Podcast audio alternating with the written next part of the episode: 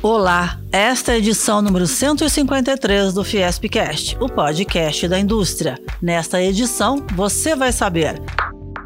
Fiesp e Ciesp promovem encontros com candidatos à presidência da República. Ciro Gomes abriu a série de debates. Programa Educacional do SESI São Paulo atende 525 mil alunos das escolas públicas.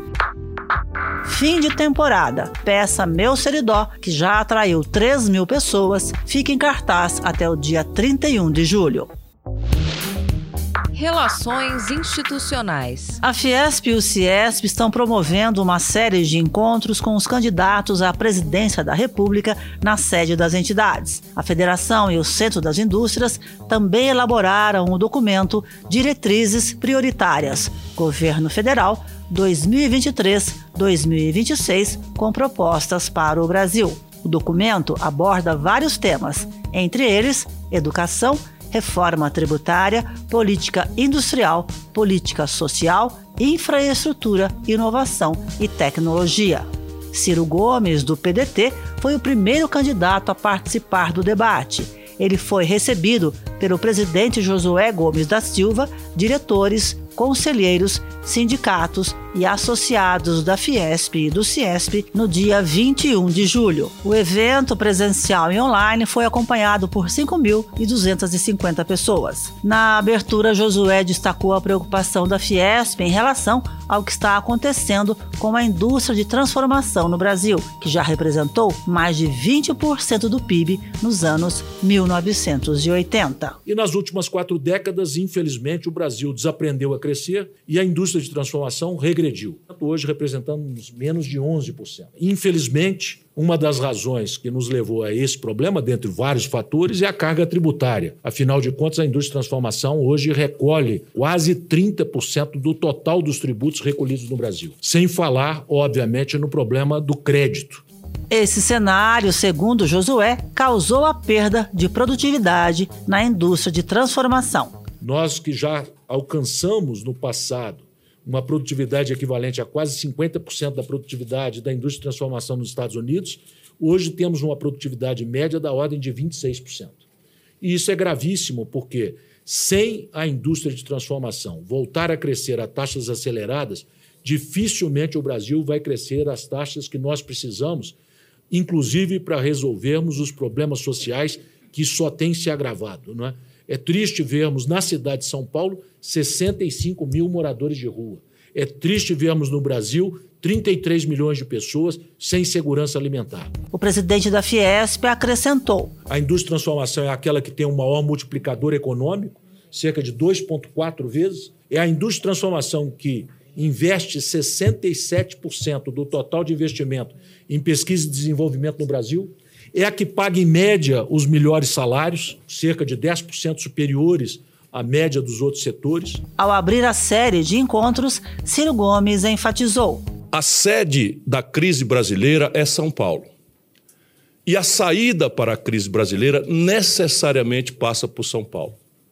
Se a liderança paulista não compreende isso, o Brasil fica órfão. Porque nenhum país do mundo prospera valorizando a especulação em detrimento da produção. Por isso, saúdo a você, meu caro amigo, estimado amigo Josué. Cumprimento a todo o sistema Fiesp, Ciesp, pelo extraordinário trabalho que já estão revelando no esforço na educação, no esforço na capacitação tecnológica, na busca ansiosa por superar o gravíssimo despencar da nossa produtividade sistêmica. Ciro Gomes respondeu várias perguntas dos empresários que estavam presentes. Entre os temas, educação. Ele defendeu mudança no paradigma pedagógico, que, segundo ele, está vinculado à cultura de decorar matérias. Precisamos finalmente tomar uma decisão de revolucionar a educação no Brasil. Não podemos deixar por menos. Revolucionar a educação no Brasil.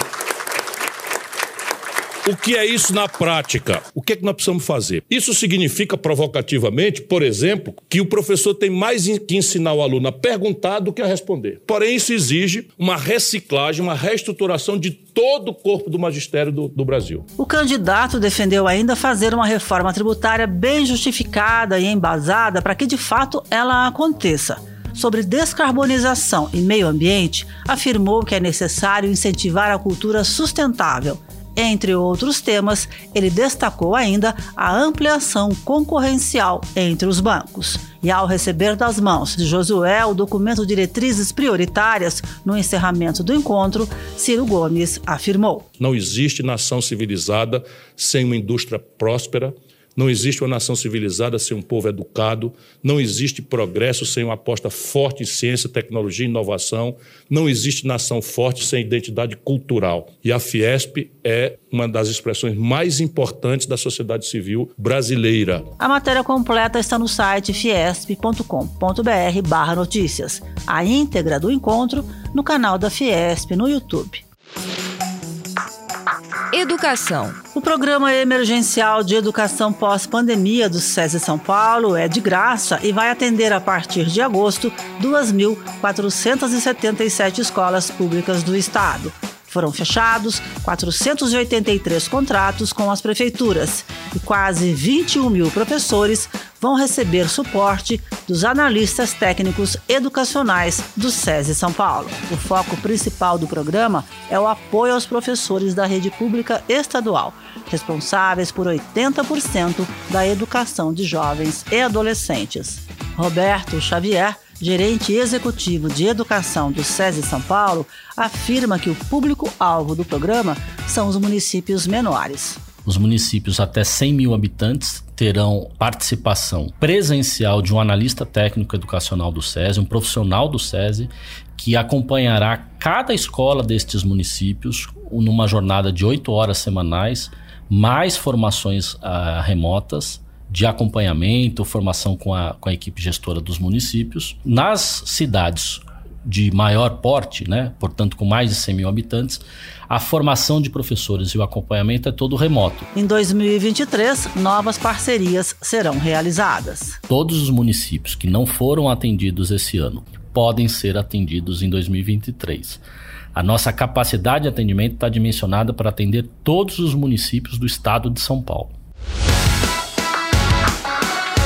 Esporte. O SESI Franca Basquete estreia no Campeonato Paulista no dia 31 de julho contra a Liga Sorocabana às 5 da tarde no ginásio Pedrocão, em Franca.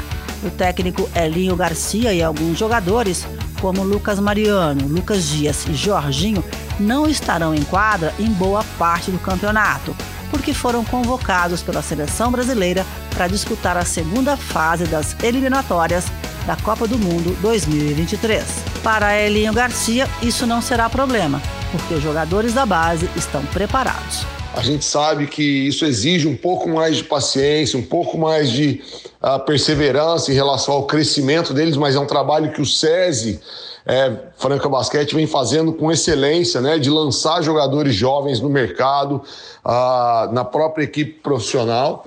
E a partir do momento que a gente tiver com a equipe completa, a gente, como sempre, buscar sempre os melhores resultados. O Campeonato Paulista de Basquete Masculino deste ano contará com a participação de 11 equipes.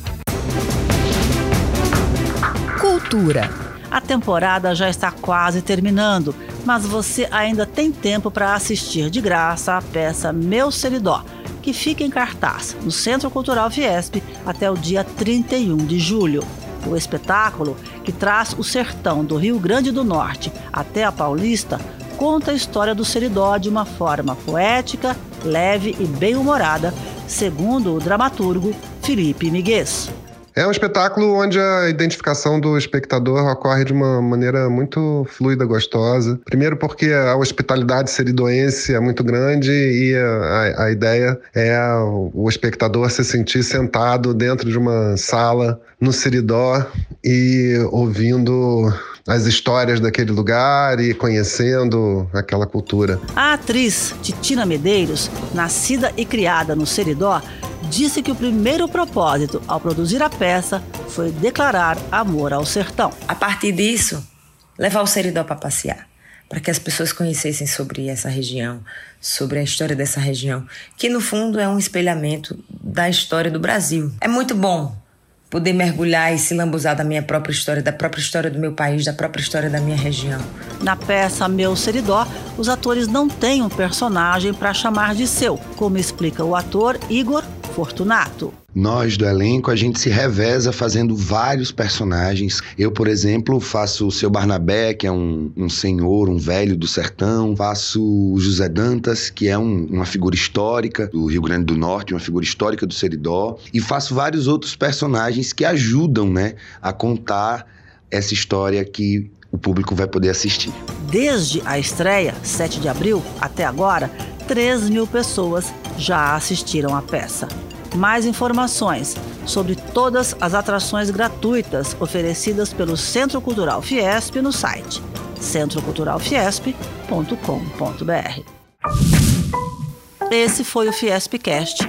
Nós também estamos no Deezer, no Spotify, no Google e no Apple Podcasts. Até a próxima!